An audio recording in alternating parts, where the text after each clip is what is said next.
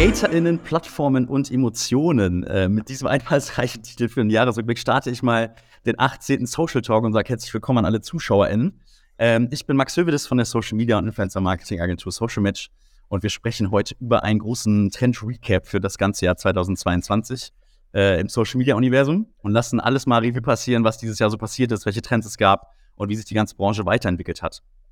Ähm, dabei versuchen wir so, ja, den, den Fokus auf, auf die folgenden Fragen zu legen oder so die, die größten Themen irgendwie zu legen. Das ist natürlich einmal irgendwie die Professionalisierung des Influencer-Marketings, wie gesagt. Also, wie hat sich das Image irgendwie weiterentwickelt? Welche Rising-Plattform gab es dieses Jahr? Welche Rising-Plattform hat vielleicht sogar den größten Impact dieses Jahr geschafft? Ähm, da werden wir über BeReal sprechen, über Discord, über LinkedIn, über Reddit vielleicht äh, oder auch über ChatGPT, äh, was gerade ganz, ganz aktuell ist. Ähm, und wir sprechen über CreatorInnen, äh, Marken, wie groß der Impact auch von, von, von diesen Marken immer, immer stärker wird. Ähm, also ganz schön viel zu besprechen, besonders für eine Stunde. Ähm, ja, ich habe mir drei spannende GästInnen äh, natürlich wieder eingeladen. Oben links äh, freue ich mich auf Dalia, die zu den größten CreatorInnen äh, eigentlich seit der ersten Stunde zählt und somit ein tolles Gespür für Trends und Entwicklungen hat mit über, ich glaube, über sechs Millionen TikToker, also TikTok-FollowerInnen, ähm, gehörst du ja zu den größten CreatorInnen überhaupt äh, bei uns in Deutschland. Äh, herzlich willkommen erstmal an dich, Dalia. Hallo. Oben rechts haben wir dann sogar ein bekanntes Gesicht bei uns beim Social Talk, denn Jonas Moll war schon bei unserer vierten Episode. Heute ist die 18. Stimmt. Bei der vierten äh, im Juli 2020 ist schon mit dabei, wo wir damals über TikTok-Trends gesprochen haben. Ganz schönes Weilchen her. Äh, aber ich freue mich, dass du da bist. Neben deiner Tätigkeit als Social Media Creator bist du ja auch Unternehmensberater und äh, berätst Unternehmen in diesen ganzen Themen Social Media Produktion, Content Produktion, Influencer Marketing und bringst auch dementsprechend äh, eine Menge Erfahrung mit. Also herzlich willkommen an dich, Jonas. Ja, freut mich sehr, hier zu sein. Last but not least begrüße ich den Fabi Bagler, der gerade äh, zusammen, äh, der gerade zusammen mit Jonas davor steht, eine ganze Deutschland-Tour äh, noch zu machen vor Weihnachten. Ähm, cool, dass, da, dass wir da so eine Runde jetzt quasi finden konnten. Fabi hat auch über drei Millionen, äh, also fast drei Millionen FollowerInnen auf TikTok und äh, gehört auch natürlich dementsprechend zu den Größen äh, in der Branche. Äh, herzlich willkommen natürlich auch an dich, Fabi. Hi. Hi. Aber ja, erstmals für uns, äh, vielleicht zum Reinkommen, vielleicht die erste Frage mal an euch. Mich würde mal interessieren, wie ihr das ganze Jahr 2022 so wahrgenommen habt, ähm, wie ihr die Branche erlebt habt. Was waren vielleicht so Lieblingsprojekte? Ähm, Jonas und Fabi, ihr könnt ja mal von der Deutschlandtour erzählen, die jetzt bei euch noch ansteht vielleicht. Ähm, starte gerne mal, Jonas. Ja gut, wir machen ja äh, zig Projekte tatsächlich. Also diese Deutschlandtour, das ist jetzt gerade so gegen Ende des Jahres, weil Weihnachten ansteht, ähm, quasi eine ja, eine Deutschlandtour für die Community. Wir ähm, fahren zu Zuschauern nach Hause, wir treffen Zuschauern auf den großen Plätzen Deutschlands, um sie quasi zu beschenken, mit ihnen ein bisschen Zeit zu verbringen und ihnen ein bisschen was zurückzugeben.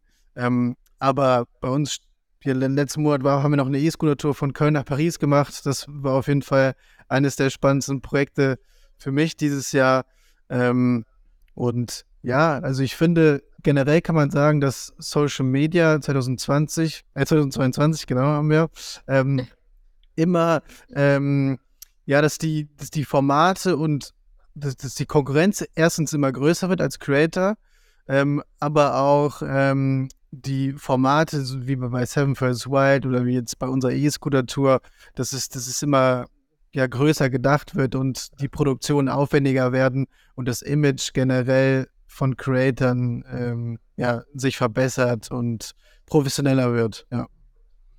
Ja, sehr spannend. Daher vielleicht auch an dich mal die Frage. Ich meine, das Jahr 2022 ist ja im Vergleich zu den Jahren davor, äh, wo wir noch in der Pandemie gelebt haben, äh, ein ganz besonderes irgendwie wieder gewesen. Man konnte wieder reisen. Äh, wie hast du das Jahr wahrgenommen? Du warst wahrscheinlich auch natürlich wieder mehr unterwegs, konntest wieder äh, deinen Content ganz anders bestimmen, dadurch, dass du die Option hattest, äh, ja, dich mit anderen Creatorinnen irgendwie zu treffen, auf Reise zu gehen.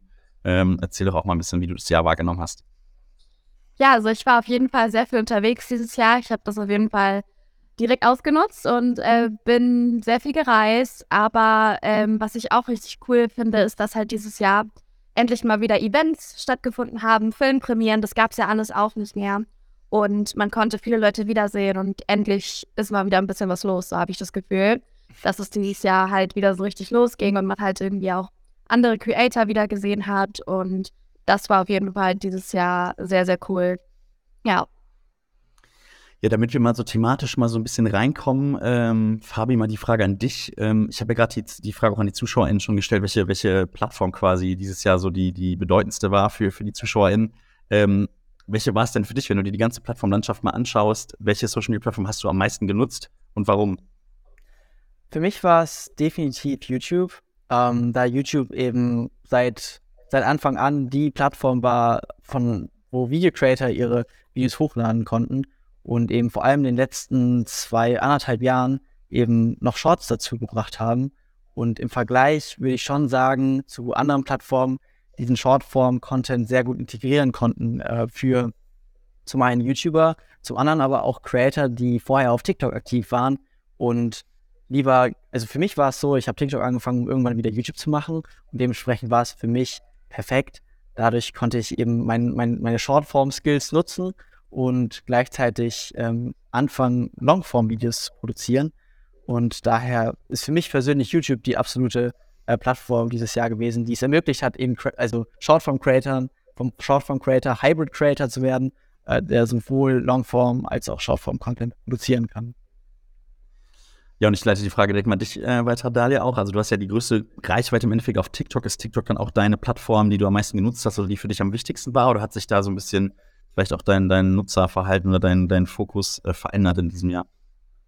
Also ehrlich gesagt, nee. Also ich bin einfach so ein TikTok-Mensch, sag ich mal. Ich finde halt, ähm, dass es auch immer wieder, also so jedes Jahr habe ich das Gefühl, ist es einfach auf TikTok so, dass sich komplett alles verändert, so der Content und die Leute. Und ähm, was ich auch besonders cool finde, ist, dass TikTok wirklich immer weiter wächst. Also jetzt im Vergleich zum Beispiel zu letzten Jahr ist TikTok auch nochmal viel größer geworden und viel mehr Leute von auf die Plattform gekommen. Ähm, und ich finde, man dachte halt schon 2021 so, ey krass, TikTok ist dieses Jahr so gestiegen und jetzt ein Jahr später ist es halt nochmal krasser geworden. Und ja, ich finde einfach TikTok cool, weil man da so spontan einfach Videos machen kann, spontan hochladen kann. Aber man kann auch Videos hochladen, wo man jetzt zum Beispiel mehr Zeit rein investiert. Also da ist irgendwie so alles dabei und deswegen ist das auf jeden Fall meine Plattform, ja. Das ist meine Lieblingsplattform dieses Jahr gewesen. Ja, jetzt haben wir schon äh, YouTube und TikTok gehört. Also wir gehen auch später nochmal ins Detail, wenn wir so ein bisschen über, über Plattformvergleiche sprechen. Jonas, welche Plattform war es denn für dich? Ich weiß auch, dass du schon so ein bisschen Livestream-Background ja auch hast oder hattest, äh, warst viel auf Twitch auch unterwegs. Äh, welche Plattform war für dich dieses Jahr die, die interessanteste oder die spannendste? Ja, noch eine Sache ähm, zu YouTube, TikTok allgemein und Shortform. Also es ist ja, es ist ja echt cool, dass man ins, ja, also jetzt gerade zu diesem Zeitpunkt mit einem Video auf drei oder sogar vier, wenn man Snapchat Spotlight noch dazu zählt, ähm, hochladen kann und so, das würde ich auch jedem Creator und jeder Marke empfehlen, quasi den Content so zu produzieren, dass dieser Content so verwertbar ist, dass er auf allen vier Plattformen funktioniert und so quasi die maximale Reichweite für, für sich als Creator oder für sich als Firma äh, zu erreichen. Ja. Und bei mir, die spannendste Plattform, muss ich tatsächlich auch sagen, ähm, YouTube ähm, wie sie es schaffen, ähm, Shorts so zu integrieren, dass sie ähm, ja quasi die ganze TikTok-Generation, ich jetzt mal die Generation Z, die schon sehr stark auf TikTok unterwegs ist, trotzdem wieder rüberzuziehen, das haben sie wirklich extrem gut gemacht und ähm, deswegen auch hier mein Vote für YouTube tatsächlich. Ja, Fabio, das ist vorhin auch schon angesprochen, dass es eben die Möglichkeit auf YouTube gibt, äh, sowohl Short-Content äh, durch, durch Shorts quasi zu machen, als auch Longform-Videos äh, einfach so zu pushen. Ist das so ein bisschen so ein Alleinstell Alleinstellungsmerkmal auch für die Plattform YouTube, wenn man das jetzt mit den anderen großen äh, Plattformen vergleicht? Ich meine, auch auf Instagram äh, oder TikTok gibt es die Möglichkeit, mittlerweile längere Videos auch hochzuladen, aber ist das was, was für euch CreatorInnen eben äh, ja eben das Spannende ausmacht, dass man eben Content sowohl in Shorts packen kann, als auch in, in ein reguläres YouTube-Video? Definitiv. Also besonders da YouTube-Produktionen deutlich aufwendiger sind wie jetzt ein Video, was man jetzt auf TikTok macht. Das war auch, ist auch bei vielen der Wunsch, bei mir auch der Wunsch gewesen, quasi größer zu produzieren und man die Leute direkt auf der Plattform sind und sich dann eben das längere Video anschauen können. Und auch für, auch für Marken, denke ich, ist es halt dadurch, dass TikTok natürlich schon länger dabei ist im Shortform-Content, auch mehr Creator bei TikTok aktiv sind, gerade noch zu dem Zeitpunkt, aber die Reichweite auf YouTube teilweise viel höher ist, äh, dadurch, dass es weniger Creator gibt, noch auf YouTube Shorts, sage ich jetzt mal, oder Marken, ähm, aber deutlich mehr User, die sich das Ganze anschauen. Also wir haben einfach äh, wenig Angebot und sehr viel Nachfrage, äh, weswegen das eigentlich für jeden Creator und eben auch für, für Marken super interessant ist, gerade äh, zur Zeit noch Shorts zu nutzen, um dann eben auch die Longform-Produktion zu, zu promoten. Wenn wir zum Beispiel, wir hatten einmal dieses Jahr mit Cluedo, das ist ein Spiel von Hasbro, äh, ein riesig großes Cluedo in Real Life in einem Schloss gedreht und dadurch aus diesem langen Video konnten wir eben auch kürzere Videos ausziehen und dann wieder auf das lange Video ähm, aufmerksam zu machen, wo sich die Zuschauer nochmal viel stärker mit äh, dem Video der Marke befassen können. Ja, wie schafft ihr es denn als CreatorInnen dann auch eben ähm, die Kommunikation auf Augenhöhe oder auch eben dieses starke Storytelling in so Kurzvideos zu verpacken? Also, wenn wir jetzt wirklich Kurzvideos im Vergleich zu Long-Videos sehen, ich hatte so ein bisschen das Gefühl, dass durch den ganzen Hype durch TikTok und natürlich auch durch Shorts jetzt äh, immer wieder, dass das die Kurzvideos dann natürlich ja irgendwie so eine Pole Position waren, aber ähm, gerade jetzt auch zum Ende des Jahres habe ich immer wieder gemerkt, dass auch Long-Videos wiederkommen und auch, ich glaube, im nächsten Jahr wieder eine stärkere Rolle spielen. Ähm, Fabi, ergänzt da mal ruhig mal, ähm, wie, du, wie du Storytelling eben auch also unterschiedlich einsetzen kannst in den kurzen und langen Formaten. Das ist eine gute Frage. Also das, der riesige Vorteil, der ein Kurzvideo hat, ist halt tatsächlich, dass man nicht mega großen Aufwand äh, rein investieren muss, damit ein Video eine Million Menschen oder mehr erreicht. Also man kann theoretisch in fünf Minuten ein Video abdrehen, das erreicht eine Million, zwei Millionen Leute. Äh, bei YouTube, bei einer längeren Produktion, ist es dann schon deutlich aufwendiger. Also da wir drehen jetzt eine Woche, wenn nicht sogar mehr, an so einem Video. Es sind 80 Stunden, die an so einem Video dann am Ende auch geschnitten werden. Also der Aufwand ist deutlich größer, dahinter eben dann auch ein gut performendes Longform-Video äh, zu schaffen. Deswegen müssen wir kurz auf die Frage zurückkommen. Äh, Storytelling, genau, Storytelling ist dann eben auch im Longform-Video viel, viel wichtiger, viel wichtiger wie im Shortform-Video. Da in 15 Sekunden kannst du jetzt nicht den kompletten Hollywood, äh, Hollywood-Katalog an Storytelling-Wissen hineinpacken. Da ist es oft auch gar nicht so wichtig tatsächlich. Da gibt es ja. natürlich ein paar Tricks und Tipps, die man da integrieren kann, aber bei einem Longform-Video ist es halt umso wichtiger, damit das Ganze dann auch äh, gut ankommt. Ja, ja Jonas. das zu ergänzen. Ja, ja genau. Ähm, ich finde es tatsächlich einfacher, ähm, Storytelling auf, auf Shortform zu machen, weil ich halt äh, von TikTok komme und Short, bei Shortform ist es wirklich, sich auf eine Kernaussage zu beschränken, wirklich das Wichtigste eines Videos oh. ähm, irgendwie hervorzubringen. Und bei, bei Longform, bei, bei YouTube oder ähm, ist es ja wirklich so, dass du, ich weiß nicht, ob die Zuschauer die, die Kennzahl Retention kennen, aber es ist ja wirklich wichtig, die ganze Zeit die Aufmerksamkeit hochzuhalten der Zuschauer und hier liegt wirklich die Herausforderung, das über 10 oder 12 Minuten lang durchzuziehen, als wenn es, äh, weiß ich nicht, über 30 Sekunden lang ist. Ja. Ja, und ähm, also, ne, wenn wir jetzt auch gerade über, über Shorts dann gesprochen haben, Dalia, wenn du ähm, sagst, dass TikTok quasi deine, dein, deine Spielfläche, sage ich mal, ist, deine Lieblingsplattform ist oder die, die am stärksten Fokus bei dir hat, wie hast du denn die Entwicklung von, von YouTube Shorts ähm, verfolgt? Also ist das auch ein Format, was du ausprobiert hast? Ähm, und warum ist dann doch TikTok vielleicht, hat dann doch TikTok vielleicht die Nase vorn, wenn wir da auf Kurzvideos schauen? Also, ich habe auf jeden Fall dieses Jahr auch YouTube Shorts viele gepostet. Ich habe nur das Gefühl, dass auf YouTube Shorts, also das ist auf jeden Fall bei mir so, dass ich da nur Hate-Kommentare kriege. Also kein einziges positives Kommentar ist bei mir bei YouTube Shorts zu sehen. Okay. Und deswegen dachte ich mir so, ja, okay, dann lass ich es heißen. ja, irgendwie haben sie das Gefühl, das ist so ein bisschen anders von den Leuten her, so vom Publikum. Aber trotzdem kann man durch YouTube Shorts super viel Reichweite gewinnen. Also meine Videos hatten auch teilweise echt viele Aufrufe, egal ob negativ oder positiv. Ähm, aber ja, also es ist auf jeden Fall richtig cool, dass YouTube sich quasi jetzt so ein bisschen angepasst hat und halt auch jetzt die Shorts ähm, ja, entwickelt hat. Ja. Ich glaube, TikTok filtert aber auch extrem die Kommentare. Ja, also ich glaube, ähm, es liegt auch ein bisschen daran, dass auf YouTube so ich weiß nicht, ich glaube, die kennen so diesen Content von diesen Short-Videos ja. nicht so richtig und die kommen damit noch nicht so klar. Und ich glaube auch, dass auf TikTok jüngere Leute unterwegs sind und auf äh, YouTube eher so ältere Leute, habe ich das Gefühl. Ja, ja das finde ich, das ich voll spannend. Das ist ein Mix. Auf YouTube sind irgendwie alle. Aber man muss auch dazu sagen, auf YouTube sind teilweise so acht- oder neunjährige, die die Accounts von den Eltern dann haben und die dann noch TikTok noch nicht haben dürfen. Deswegen manchmal habe ich auch das Gefühl, dass auf YouTube schon sehr, sehr junge Leute unterwegs sind. Ja. ja. ja. die verschiedenen Audiences finde ich super spannend, weil wenn wir auch irgendwie im letzten Jahr zum Beispiel haben wir auch Marken oder haben wir grundsätzlich immer empfohlen, ähm, Content zu recyceln. Ne? Also man, man hat ja so viele verschiedene Formate äh, auf den verschiedenen Plattformen, dass man einfach Content ähm, recyceln sollte. Ich finde, mittlerweile hat man ja auch gerade in diesem Jahr gemerkt, eben, dass auf den unterschiedlichen Plattformen einfach unterschiedliche Zielgruppen oder Communities auch unterwegs sind.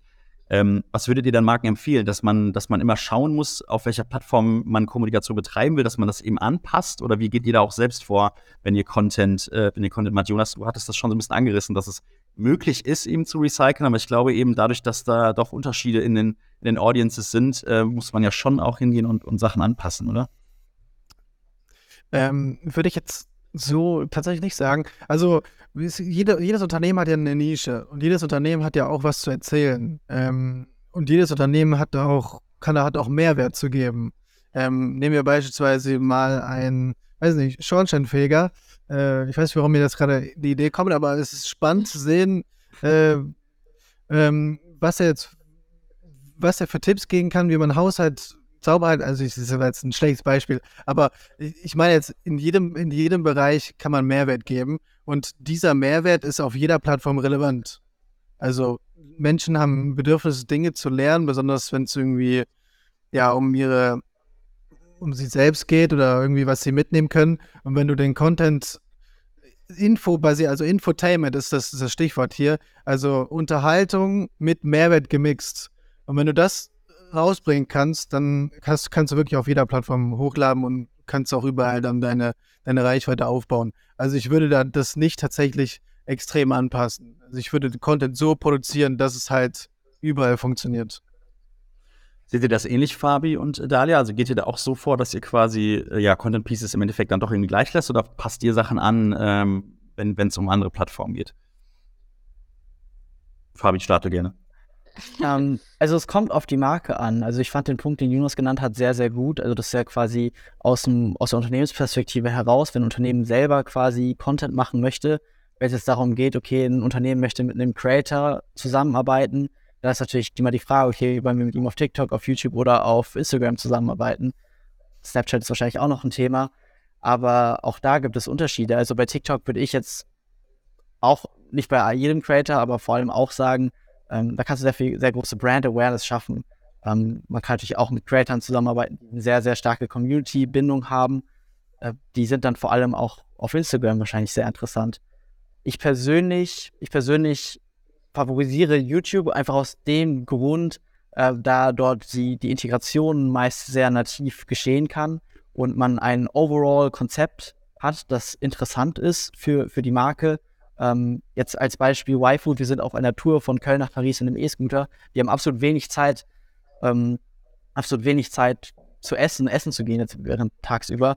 Und deswegen ist YFood für uns die perfekte Alternative, uns trotzdem äh, quasi satt zu halten und äh, halbwegs gesund zu ernähren, so gesund wie es geht. Mhm. Und da ist die Integration quasi nahtlos. Ähm, anders wäre es jetzt, wenn ich jetzt ein reines Video darüber machen müsste auf TikTok, dann muss ich mir immer von vorne überlegen, okay, wie, ähm, wie kann man das Video so gut aufbauen, weil man immer wieder von Null startet, äh, dass, dass das Ganze auch äh, eine große Audience äh, erreicht. Und bei YouTube hat man eben schon ein Overall-Konzept, was gut ist und man die Marke gut integrieren kann. Und man eine stärkere Bindung eben hat, auch von den Zuschauern, weil sie in zwölf Minuten sich das Ganze anschauen. Ja. Ja, wenn wir jetzt, also wenn wir jetzt gerade schon über diese großen Plattformen auch sprechen, haben wir jetzt sehr viel über TikTok und, und YouTube gesprochen. Wir haben noch gar nicht über Instagram gesprochen zum Beispiel. Deswegen würde ich Instagram gerne mal irgendwie reinschmeißen. Ich habe dieses Jahr oder in, in, in unseren ganzen Social Talk Folgen bei Instagram immer wieder großes Thema, äh, weil viele CreatorInnen oder, oder auch andere SpeakerInnen immer wieder gesagt haben, dass, dass die Identität oder dass irgendwas bei Instagram verloren gegangen ist, was wofür die Plattform im Endeffekt irgendwie steht. Ne? Jetzt haben wir dieses Jahr gesehen, ähm, dass es einen Shift gab zu einer Unterhaltungsplattform. Ne? Es wurden vertikale Feeds äh, getestet. Wie habt ihr die Entwicklung von Instagram in diesem Jahr verfolgt und äh, welche Rolle spielt Instagram für euch? Dalia, startet du vielleicht das mal gerne. Also für mich ist Instagram immer noch absolut total wichtig, weil ich auch finde, dass man auf Instagram am besten mit der Community, sage ich mal, schreiben kann oder allgemein mit Leuten kommunizieren kann. Das geht, finde ich, über Instagram einfach am besten. Und ähm, dieses Jahr war ja auch Reels ein sehr großes Thema.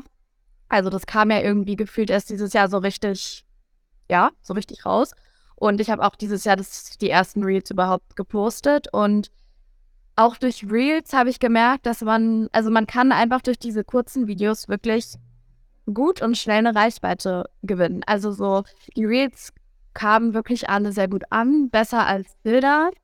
Ähm, und ja, also ich finde es eigentlich cool, dass man aber auch beides posten kann auf Instagram, weil ich poste auch super gerne Bilder und deswegen Ja. ist für mich auch Instagram immer noch super, super wichtig. Gerade auch Stories ähm, hat sich ja, finde ich, noch, also auf keiner anderen Plattform, außer vielleicht jetzt Snapchat, was jetzt aber auch nicht mehr so ähm, aktuell ist, äh, durchgesetzt und diese, diese Stories, dass man da wirklich mega spontan einfach was erzählen kann, schnell posten kann und so, finde ich halt auch immer noch super wichtig und macht Spaß und ist cool. Ja. Ja, äh, bei dem Thema Stories ist TikTok ja auch äh, dieses Jahr auch hängen, hat eben auch dieses Story-Feature Ja. äh, kopiert, sage ich mal. Ähm, Jonas, was ist für dich so ein Unterschied? Also gibt es überhaupt noch krasse Unterschiede zwischen TikTok und Instagram? Also die gibt es natürlich, aber was ist für dich der größte? Also im Endeffekt hat Instagram ja den Weg gewählt, hin zu einer Unterhaltungsplattform, wie es TikTok im Endeffekt ist, äh, zu gehen. Ja, genau. Also, genau. Also die sind schon sehr ähnlich mittlerweile, muss man sagen. Die sich immer irgendwie äh, angenähert. Ähm, ich muss dazu sagen, also auf, auf TikTok nutze ich Stories gar nicht tatsächlich. Ich weiß nicht, wie es bei den anderen ist. Ich weiß auch von Creatern, es nicht so beliebt ist, weil bei Instagram hast du halt den Vorteil, dass wirklich deine engen Zuschauer, deine, deine, deine enge Community die Stories vorne angezeigt bekommen. Ähm, es ist von, dem, von der App-Usage sehr ähnlich. Ähm, man muss auch dazu sagen, dass Instagram schon sehr zur Videoplattform geworden ist, einfach durch die Entwicklung, wie wir Social Media nutzen. Ähm, und ja, aber ich finde Instagram generell, was da, ich sag das genau, was Daniel eigentlich gesagt hat, so für die Community, die Leute wirklich mitzunehmen, ist es schon die bessere Plattform als TikTok. TikTok ist ja eher so, für uns, als für mich als Creator ist, ist TikTok die, die Plattform, um ein Thema oder, oder ein Projekt groß zu machen, groß anzukündigen, auf Instagram quasi mitzunehmen und YouTube dann im Longformat äh, abzuschließen und dann auch zu monetarisieren. Ja, und auch auf der anderen Seite fand ich es auch mega spannend. Es sind ja auch auf TikTok jetzt gerade die, äh, diese Fotodumps ja auch voll zum Trend geworden. Im Endeffekt ja ein Feature, was, was von, von Instagram jetzt auf TikTok wieder rübergewandert ist. Ähm, also voll viele Features, die irgendwie wieder hin und her wechseln. Äh, und da haben wir vielleicht auch irgendwie eine, eine coole Brücke zu einer Rising-Plattform. Wir haben jetzt gerade die ganze Zeit über, über große Plattformen gesprochen. Äh, Thema Be Real. Ich glaube, mit, mit die größte, die größte, der größte Trend in diesem Jahr gewesen. Ich glaube, ja, in der ersten Jahreshälfte angefangen. Ähm, auch da haben wir jetzt ja wieder den Fall, dass die großen Plattformen hingehen und das Feature kopiert haben. Ähm, erste Frage erstmal, Dalia, wie hast du BeReal genutzt? Hast du das quasi offen für deine Community gestellt? Hast du es privat genutzt, nur mit deinen Freunden oder Familie? Ähm, und wie hast du, wie hast du BeReal dieses Jahr wahrgenommen? Also ich habe mich geärgert, dass ich nicht auf diese Idee gekommen bin, diese App.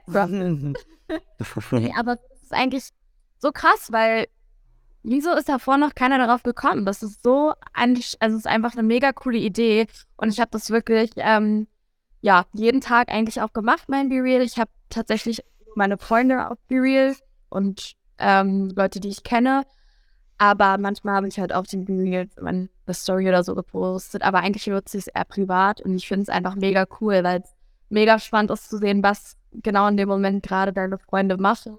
Und ich kann mir auch vorstellen, dass die sich bestimmt noch ein paar Sachen ausdenken werden und die App auf jeden Fall noch viel größer wird und nochmal erweitert wird und so. Und ich bin gespannt, weil das ist echt einfach eine schlaue Idee. Und wie gesagt, ich frage mich, warum ich nicht davor darauf gekommen bin. Ja, an die anderen beiden, seid ihr, seid ihr auf Real gewesen oder wart ihr, wart ihr Late Poster, Fabi? Warst du immer, warst du immer schnell dabei oder hast du ihr den perfekten Moment äh, bei Revealing ausgesucht, um dein Reveal zu machen?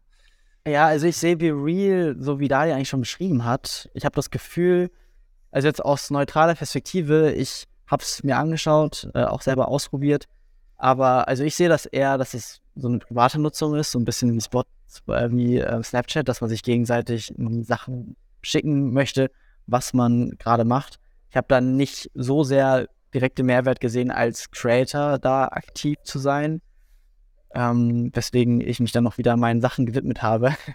Für mich ist das dann, also ich finde das sehr interessant, äh, die Entwicklung. Ich glaube auch nicht, dass das so ein Hausparty, Hausparty-Phänomen ist, dass das mal eben da ist, dann mal wieder weg ist. Also ich kann mir gut vorstellen, dass sich das etabliert. Ich sehe es aber eher als Plattform unter Freunden, weniger gerade noch als Creator, um coolen Content zu schaffen. Weswegen Ja. ich das für mich selber nicht so stark genutzt habe, ehrlich gesagt. Ich glaube, das sind halt diese zwei großen Themen bei BeReal. Ne? Auf der einen Seite einmal diese private Nutzung, die ihr jetzt ja auch bestätigt, irgendwie als CreatorInnen, dass man es eher privat hält und wo es dann schwierig wird für Marken, glaube ich, Möglichkeiten zu finden, ähm, dort, dort aufzutreten. Und eben halt dieses, dieses Copy-Feature auf, auf, äh, auf TikTok oder auch auf Instagram, was halt wahrscheinlich im nächsten Jahr eine Rolle spielen wird. Ne? Jonas, glaubst du, dass Marken langfristig auf BeReal eine Rolle spielen können? Oder welche Möglichkeiten können Marken haben, diese, ja, im Endeffekt ist es ja eine Authentizität zu erreichen oder eben real zu sein äh, auf, auf einer Plattform, ähm, dort zu leben. Ja, da, dafür muss sich BeReal auf jeden Fall stärker öffnen. Also es muss mehr Explore-basierter werden. Gerade ist es wirklich nur so ein Tool für Freunde oder für direkte Kontakte. Ähm, ich würde denen auch empfehlen, Feature-Video mit einzubringen, um es einfach noch zu erweitern, um wirklich irgendwie vielleicht so, dass User Daily Vlogs erstellen können. Ähm, das wäre ein cooles Feature, um dann auch größer zu werden. Ähm, ich habe es tatsächlich noch, um noch, noch, noch kurz da einzu, äh, um die Folge zu beantworten, noch kurz vorher. Also ich habe es tatsächlich so genutzt, ich habe jeden angenommen, der mich angefragt hat. Also, und, also ich habe da bestimmt jetzt mittlerweile, um einfach irgendwie herauszufinden, okay, wie ist das als Creator, macht das Sinn? Ich habe diese Strategie gewählt. Ich habe, ich hab, glaube ich, im Verhältnis auch zu meinen Freunden, die ich da habe, relativ große Reichweite. Ich habe immer so, so 50 Reaktionen so auf meine, auf meine B-Reels. Ähm, und habe bestimmt äh, über 1000 Freunde da mittlerweile, keine Ahnung. Aber ähm, Genau, das ist halt die Frage. BeReal muss sich tatsächlich öffnen, um, um interessant für, für Marken zu werden. Aber ich kann mir auch vorstellen, dass der CPM also da deutlich größer ist als jetzt auf, auf TikTok oder auf YouTube, weil es halt dieses BeReal, diesen BeReal-Faktor hat. Eventuell. Ja. Ja, voll spannend. Ich glaube, das muss man im nächsten Jahr einfach mal abwarten. Ähm, ich, es gab ja erste Markencases oder es gibt erste Markenaccounts, die, die es halt auch gibt. Gibt es welche Anreize es da irgendwie gibt, dann eben diesen Marken zu folgen. Klar wird man da eben, ja, äh. ganz authentische Inhalte hoffentlich sehen, äh, von dem, von dem Leben in den, in, in den Marken vielleicht. Und das sind also wahrscheinlich dann irgendwelche Mitarbeiter, die dann was posten, oder nicht? Ja, im besten Fall. Das, ist so, das, ist so das Leben des Mitarbeiters dann wahrscheinlich, weil das, der macht ja dann den Account.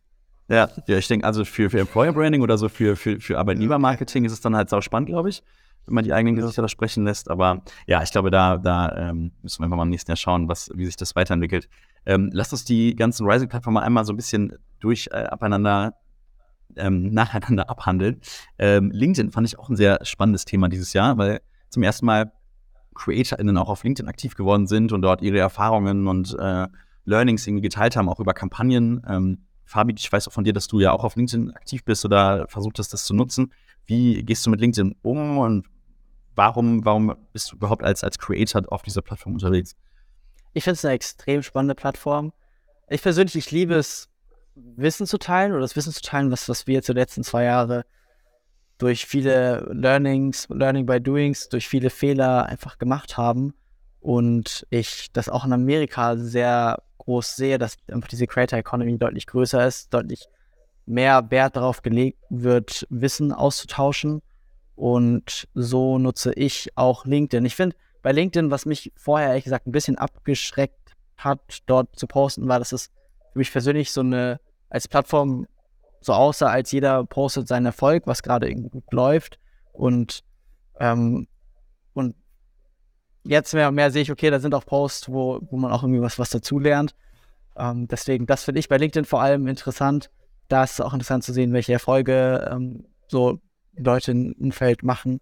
Aber ich finde es vor allem interessant, wirklich äh, Wissen auszutauschen und auf der Plattform zu lernen und sich auch auf dieser Business-Ebene äh, auszutauschen.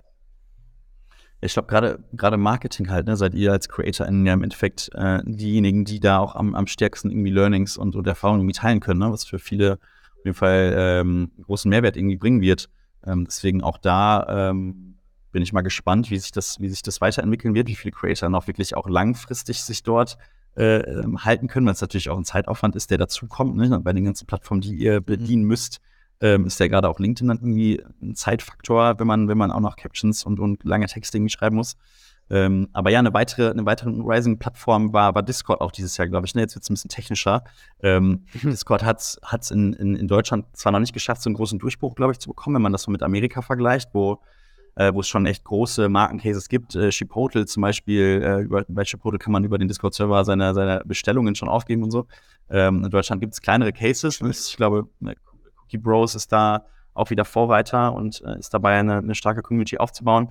Ähm, Jonas, wie, wie hast du, nutzt du Discord? Bist du auch dabei, deine Community so ein bisschen auf Discord zu ziehen? Und, und was, was, äh, was kann man von Discord sich, sich erwarten und erhoffen, vielleicht auch als Marke? in Zukunft? Ich habe Discord tatsächlich sehr als Streaming-Tool genutzt. Ich, ich habe ich hab eine Zeit lang sehr viel live gestreamt, besonders in der Corona-Zeit. Ähm, vor meiner ganze Zuhause habe ich viel live gestreamt und das ist echt ein cooles Community-Tool. Also besonders um auch als Firma oder ge generell als Creator irgendwie Fragen zu sammeln, Inspiration. Man sagt ja auch, der, der beste Content kommt aus der Community. Ähm, dass man quasi sich Inspirationen für die von der Community holt ähm, Livestreams ankündigen, habe ich es genutzt. Ähm, und auch irgendwie neue äh, YouTube-Videos zu verlinken. Also und vielleicht auch äh, mit Zuschauern äh, zu interagieren in Talks. Ähm, also dafür ist, ist Discord wirklich eine coole Plattform. Also es ist eher so, es ist halt eher, eher so ein Community Management. Ja? Und ähm, ich bin gespannt, wie das, wie das Cookie Browse umsetzt. Ähm, gibt bestimmt Mehrwert, ja. Man kann ja seinen Discord-Channel auch so aufbauen, wie man will, mit unterschiedlichen ähm, ähm, Besprechungsräumen und, und, und Talkräumen und äh, Fragestellungsräumen. Also es ist auf jeden Fall ein cooles Tool, ja. Ja, voll. Ich glaube auch gerade so für die, für die echten, äh, für die ganz harten Fans, sage ich mal, einer Marke, die dann äh, eben dort als so ein bisschen diesen VIP-Status vielleicht bekommen, Informationen als erstes nee, stimmt, erhalten, ja. was, was, was so Markenkommunikation äh, angeht super spannend. Ähm, jetzt wird es vielleicht noch technischer äh, von Discord, der, der Sprung zu ChatGPT, äh, einer künstlichen Intelligenz, die jetzt im Endeffekt irgendwie seit der letzten Woche äh, total rumschwirrt. Ähm, Dalia, wie, du hast es auch schon genutzt, äh, haben wir gerade im Vorgespräch ja schon drüber gesprochen. Was hast du gedacht, als du das gesehen hast und irgendwie gesehen hast, was, was damit möglich ist, äh, ähm, das zu nutzen? Also ich finde das sehr fasziniert, aber auch irgendwie ein bisschen gruselig.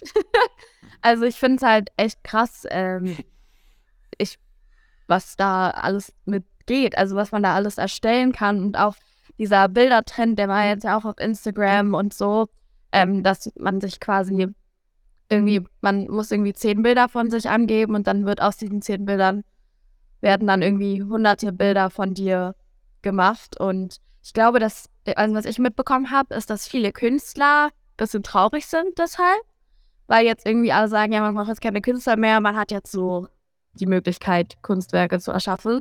Also das habe ich so ein bisschen mitbekommen, dass irgendwie viele Künstler meinen, ja, man sollte es nicht benutzen und bla bla bla. Aber ja, es ist sehr faszinierend, aber auch wirklich, also ich finde es wirklich gruselig. ja. Aber es ist super cool, dass sowas alles mittlerweile möglich ist. Ja. Fabi, hast du es auch schon genutzt? Beziehungsweise vielleicht auch die Frage, wie könnt ihr als CreatorInnen irgendwie von, von so einer künstlichen Intelligenz irgendwie profitieren, was vielleicht auch keine Ahnung, Caption schreiben oder sonstige irgendwie Formate entwickeln und Themen sammeln äh, angeht? Ja, es ist unfassbar. Also ich habe das, ich habe mir das eingerichtet, habe ein paar Fragen auch zu unserer Van-Tour, Weihnachtsvan-Tour gestellt und das war super interessant, auch irgendwie weird, aber auch gleichzeitig war ich super begeistert und konnte mich nicht glauben, wo man einfach nur sieht, okay, die künstliche Intelligenz denkt gerade nach oder macht gerade irgendwie ein Research und auf einmal bekommt man eine perfekte Antwort in äh, fünf Punkten, wo man Inspiration sehr, sehr schnell herausziehen kann. Ich habe mir auch ein Video dazu angeschaut. In Amerika gibt es einen so einen Technik-Tech-Creator, ähm, MKHB heißt der. Und er hat am, also was er gemacht hat, er hat die künstliche Intelligenz nach einem Intro quasi gefragt, die ersten zwei Minuten quasi ein Skript zu schreiben, das spezifisch auf seinem Channel passt. Und er fängt quasi an, dieses Video zu erzählen, also in diese in dieses, in dieses Thema reinzustarten und redet darüber, inwiefern die künstliche Intelligenz niemals die Imagination von Menschen quasi ersetzen kann. Und ähm, greift da auch Argumente auf und ganz zum Schluss sagt er, okay, ähm, wie könnte das jetzt quasi eine künstliche Intelligenz machen? Und quasi revealed, dass das komplette, die kompletten ersten zwei Minuten, die er gerade darüber argumentiert hat, warum eine KI niemals einen Menschen ersetzen könnte, wegen eben, eben dieser Imagination, letztendlich nur diese künstliche Intelligenz für ihn geschrieben hat. Die ersten zwei Minuten waren einfach komplett das Skript von dieser künstlichen Intelligenz. Und da war ich schon so, wow, ja. das geht jetzt gerade ab. Also ja. was, was auf einmal von heute auf morgen möglich ist, das ist unfassbar. Also ich glaube, da, ja. auch noch so viel mehr möglich, vor allem für uns Creator, vor allem auch, glaube ich, auch für Marken, äh, sich Inspiration, Ideen zu sammeln, äh, relativ schnell herauszufinden, okay, was sind gerade Trends, Vor allem, ja, schnell Antworten auf Fragen zu finden. Ich glaube, so ganz aktuell geht es ja noch nicht, ne? Es geht ja, glaube ich, bis 2021 so, was so auch so aktuelle Themen angeht. Ja, aber ich finde es auch, also gerade erschreckend auch, dass, also zu wissen, dass ja im Endeffekt gerade der Algorithmus dazulernt, ne? Also durch diese Mhm. Kommunikation äh, mit, diesem, mit diesem Tool ähm, werden ja Daten gesammelt, die dann eben der Algorithmus äh, sich aneignet und noch schlauer wird oder ne, noch mehr dazulernt. Jonas, verfolgst du solche, solche Sachen dann eher mit Angst oder ist das irgendwie eine Aufregung oder Spannung, die, wo du dich irgendwie drauf freust, dass es solche, solche äh, KI-Tools mittlerweile gibt, die, die uns äh, als äh, in der Social Media Welt dann be- bereichern? Ich bin tatsächlich da immer sehr positiv eingestimmt und denke mir so, okay, das und das ist jetzt die Entwicklung, wie kann ich das für mich nutzen? Und mit der Herangehensweise, das fällt es dann leichter. Klar, kann man das auch anders sehen und sagen, okay, ähm, wa- was wissen die alle, wo haben die die ganzen Daten her, etc. Aber ich bin tatsächlich jemand, der dann eher sich denkt, okay, coole Entwicklung, wie kann ich das für mich umsetzen, positiv umsetzen? Ja. Okay. Ja, spannend. Wir haben jetzt, glaube ich, echt so fast jede Plattform, die in diesem Jahr äh, relevant war, mal ähm, durchgekaut und mal diskutiert. Ähm, ich würde gerne mit euch noch über das ganze Thema Creator Economy auch sprechen, weil es dieses Jahr, glaube ich, so groß war wie noch nie. Ähm, Communities von CreatorInnen werden immer, immer stärker, bekommen immer mehr Macht. Äh, deswegen die Frage an dich, Dalia, auch, ähm, warum, also warum können starke Communities für CreatorInnen oder auch für Marken eben so bedeutsam sein, wenn wir uns jetzt große Creator-Brands anschauen, äh, die ja, die eine große Konkurrenz äh, auch ja, klassischen Unternehmen gegenüber jetzt mittlerweile darstellen. Also, was mir jetzt gerade zum Beispiel als Beispiel einfällt, ist zum Beispiel, dass ja viele Creator Songs rausbringen und die durch die Community einfach direkt an der Eins sind. Und ich glaube, dass viele ähm, Sänger, Sängerinnen sich ein bisschen, ja, wie soll ich sagen, ein bisschen verarscht fühlen, weil die halt dann so sagen, ja, das ist nur, weil die Community haben, nicht weil sie das Talent haben, bla bla bla. Und das ist mir so dieses Jahr aufgefallen, dass es sehr extrem ist. Ähm, ich finde es eigentlich total cool, weil ich meine, ey, du hast die Community, deine Leute wollen halt deinen Song anhören, dann ist er halt auf der Eins. Aber ich glaube, das ist so ein, also so, das hat auf jeden Fall auch, es hat einfach sehr große Auswirkungen auch auf andere Sachen. Fabi, glaubst du, das hat auch damit, hängt auch damit zusammen, dass das ähm, ja die junge Zielgruppe oder im Endeffekt Communities klassischen Marken oder klassischer Markenkommunikation auch immer noch nicht wirklich so stark vertrauen wie eben den, den Lieblings-CreatorInnen? Äh, Also, dass das Vertrauen da natürlich auch eine große Rolle spielt. Warum glaubst du, dass, dass ähm, Creator-Brands so einen Erfolg haben? Ich glaube, es liegt vor allem daran, dass sich die jungen Zuschauer, die Zuschauer allgemein heutzutage die meiste Zeit eben auf Social Media ähm, bewegen, weniger im TV, weniger im Fernsehen und dadurch diese normale Werbung, die wir damals alle noch gesehen haben, als wir Fernsehen geschaut haben, nicht mehr so gewohnt sind und eigentlich von morgens, von morgens bis abends ähm, mit, mit Creatern interagieren und dadurch diese Werbung deutlich, was heißt glaubwürdiger ist, aber auch anders integriert ist, wie jetzt eine klassische Fer Fernsehwerbung oder eine klassische Ad. Sicherlich haben die auch noch ihre Daseinsberechtigung und sicherlich ähm, bringen diese Werbung auch Sales, vor allem, sag ich mal, bei Pre-Rolls, Ad-Rolls ähm, oder auch, auch bei, bei TikTok. Ich glaube, die größte Glaubwürdigkeit, ähm, vor allem bei Creators mit einer starken Community, äh, ist eben vor allem bei, bei diesen Creator-Brands da. Und das sehen wir ja zum einen in der Musik, zum anderen ähm, auch in einigen Cases äh, von, von Creatoren. Ja. Für Marken. Ich glaube, das, das zählt auf ganz verschiedene Ebenen äh, mit ein. Jonas, was, was waren denn für dich so die größten CreatorInnen-Formate oder CreatorInnen-Marken dieses Jahr, die so rauskamen oder die, die den äh, Platz gestürmt haben? Gibt es da was, das du besonders sehr vorstellen willst? Ja, Formate auf jeden Fall. Seven vs. Wild läuft ja aktuell. Mit äh, tatsächlich mehreren Videos, über 10 Millionen Views. Ähm, ich meine, wenn man das mal vergleicht mit der erfolgreichsten Fernsehshow dieses Jahr, ich glaube, das war wieder Wetten das. Ich glaube, die hatten so über 10 Millionen Einschaltquoten. Ähm, bei Seven vs. Wild kommt jeden Mittwoch und jeden Samstag eine Folge. Und die haben nach ja, zwei Monaten auch über 10 Millionen Aufrufe. Ähm, das ist schon krass, ne? wie viel Kosten Wetten das ausgibt für diese 10 Millionen Klicks, ja, wo auch irgendwie ein sehr großer Streuverlust in der in, in der, bei den Leuten sind, die es gucken. Und Seven First Wild, die jeden Samstag und jeden Mittwoch eine neue Serie rausbringen mit deutlich weniger Kosten und der viel mehr Reichweite insgesamt. Ja. Also das auf jeden Fall.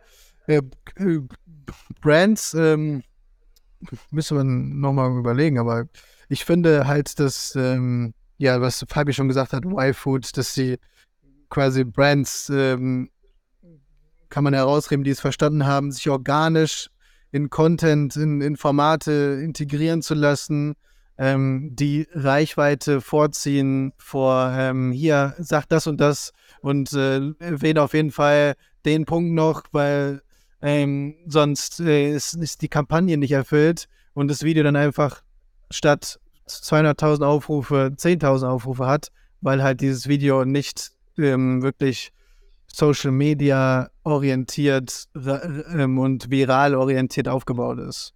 Ja. Ich würde gerne nochmal bei dem, bei dem ersten Thema auch bleiben, was du angesprochen hast mit Seven vs. Wild. Ist das nicht im Endeffekt auch, ja, spiegelt das nicht komplett das, die, das Standing mittlerweile wieder, was CreatorInnen oder grundsätzlich vielleicht diese ganze Marketing-Disziplin, Influencer-Marketing mittlerweile äh, auch auslöst, äh, im, im, ganzen Markt hat. Also wenn man da wirklich genau diesen, das, was du gerade gesagt hast, quasi diesen Vergleich mit den größten Fernsehsendungen äh, mal nimmt, dass CreatorInnen es geschafft haben, mittlerweile Formate zu entwickeln, die ja relevanter sind als, als Formate im linearen Fernsehen, wo, wo ja nochmal ganz andere Gelder fließen. Ähm, glaubt ihr, dass, dass ja CreatorInnen-Formate dann eben auch langfristig dem linearen Fernsehen oder auch schon zeitnah vielleicht äh, den Rang ablaufen werden und das lineare Fernsehen für, für ähm, junge Generationen ja gar nicht mehr relevant wird, beziehungsweise wie es sich anpassen muss? Fabi? Mega interessant. Also eine Sache, die ich selber persönlich auch stark verfolge. Ich glaube, ein Traum von, von jedem Creator, der jetzt eben so Sachen wie Sam vs. Wild anschaut oder Projekte wie diese im Kopf hat, ist natürlich, für mich ist ein Riesentraum, mit einer großen Produktion zu arbeiten oder viele Menschen äh, zu haben, die an einem Projekt zusammenzuarbeiten. Und da ist das Fernsehen in einer gewissen Weise natürlich noch uns voraus, dadurch, dass sie eine viel größere, ähm, eine viel größere Kapazität an Leuten haben, mit denen sie äh, quasi diese Formate umsetzen, wie auch Rico und Klaas. Das ist, das ist ja nochmal eine ganz andere Professionalität. Aber trotzdem sehen wir, dass es auch mit einem kleineren Team geht, äh, wie jetzt bei Seven vs. Wild, ein, eine absolut starke Produktion hinzulegen, die auch ähm, viele Menschen sich gerne anschauen und ähm, feiern.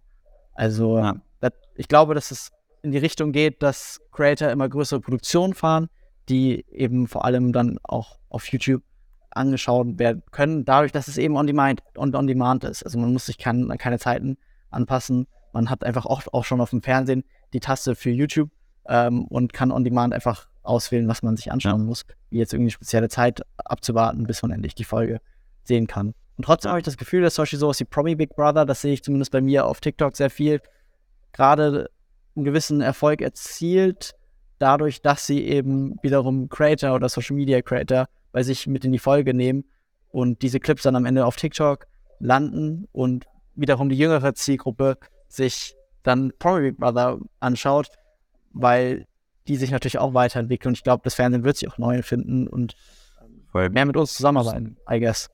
Ja. ja. Daher, du hast ja auch einen starken Background so in der Filmindustrie als äh, Synchronsprecherin. Äh, wie, wie, denkst du über diese ganze Thematik nach, äh, wo, jetzt, wo wir darüber gesprochen haben, quasi, dass ja, Creator-Formate ähm, immer, immer stärker, immer wichtiger werden, auch in, in der Branche wie, wie in der Filmindustrie zum Beispiel, was jetzt Fernsehen oder eben auch Livestreaming dann auch angeht? Ja, also ich glaube auf jeden Fall schon, dass, dass viele Creator ähm, bald mehr im Fernsehen zu sein, äh, zu sehen sein werden, weil ich habe auch das Gefühl, ähm, wie Fabi auch gerade schon meinte, dass auch einfach Promi Big Brother und so sich auf die Leute jetzt holt Genauso wie es jetzt vielleicht im Dschungelcamp oder so sein wird, weil natürlich dann die ganze Community von den Leuten zuguckt oder viele von der Community und das halt auch super schlau für die Fernsehformate ist. Und ich glaube, das ist dann so ein Win-Win-Ding und ich kann mir schon vorstellen, dass es auf jeden Fall noch viel größer wird. Und ähm, ja, also es ist auch super cool. Also ich finde es auch mega cool. Ähm, und natürlich ist es auch ein Traum von jedem, sowas dann, glaube ich, mal. ja. Ja. Ja, voll.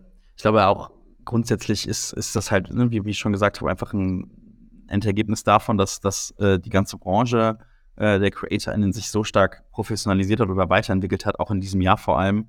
ähm, dass es einfach ein viel größeres Standing in der, in der ganzen Branche oder im Markt gibt oder auch in der Gesellschaft, ne? auch wenn wir sehen, dass äh, die, die äh, Demografie auf TikTok mittlerweile halt eben nicht mehr nur junge Zielgruppen sind, sondern verstärkt oder zum, zum größten Teil halt auch ältere Zielgruppen sind. Ähm, Gibt es denn trotzdem noch was, Jonas, wo du sagst, okay, ähm, das fehlt, das fehlt der Branche oder eben dem Influencer-Marketing, euch als CreatorInnen, äh, als, als Standing, was wäre so ein bisschen so nächster Step, äh, um noch professioneller oder um noch den nächsten Schritt zu gehen, um noch relevanter zu werden, äh, wenn man das mal, wenn man, wenn man da überhaupt was nennen kann? Gute Frage, gute Frage. Also Ja, vielleicht auch so in ja- Richtung Transparenz und sowas. Also das sind natürlich immer noch Themen, die, ähm, die schwierig sind, glaube ich, in der Branche, was, was so Datentransparenz oder Content-Transparenz auch angeht. Ja, was wir uns ja immer wünschen, ist dies- dieser mehr Freiraum, unsere Kreativität wirklich irgendwie auszuleben. Ähm, aber ich finde, und die Möglichkeiten sind tatsächlich extrem gut. Also man kann wirklich auf TikTok oder auch auf YouTube Shorts, selbst auf Reels mit, mit einer Reichweite von null ähm, eine, eine Million Aufrufe erzielen. Ähm, und klar, also wenn wir jetzt an, an Features denken im, im, Vergleich zum Fernsehen, ähm, die haben natürlich so, viel mehr Gelder, mit dem sie äh, Riesenproduktionen auffahren. Ähm, und der Influencer generell, da wird jetzt noch nicht so viel, so viel im Vergleich reingesteckt. Ähm, deswegen sehen auch die Produktionen und auch das, das Werbevideo, was auch immer produziert wird, äh, anders aus natürlich. Also das kann ich sagen. Aber was jetzt Funktion angeht, ist man auf Social Media meiner Meinung nach schon gut aufgestellt. Ja, voll. Ich glaube auch mit Blick auf die Zeit müssen wir so langsam auch mal ähm, zum, zum Abschluss kommen oder auch vielleicht nochmal so ein bisschen zum, zum Ausblick. Wir haben jetzt die ganze Zeit über, über Themen gesprochen, äh, die dieses Jahr stattgefunden haben. Ne? Also als Trend-Recap, jetzt hat, haben wir gerade, Jonas, äh, schon ein bisschen mal uns rangetastet, was vielleicht im nächsten Jahr äh, relevant sein wird. Ähm, die vorletzte Frage an euch mal, das könnt ihr gerne vielleicht irgendwie äh, der Reihe nach mal machen.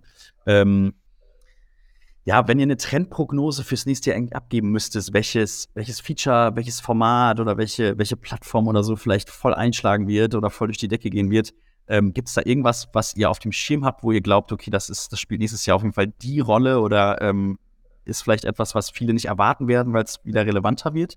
Ähm, Fabi, fang du gerne mal an und dann gehen wir quasi einmal im Kreis äh, rum. Ich würde die kurz weiterspielen. Ich würde sie weiterspielen, die Frage. Ich müsste selber. Sonst, ja, sonst, Sagen. sonst startet du gerne mal, äh, startet du gerne, Jonas.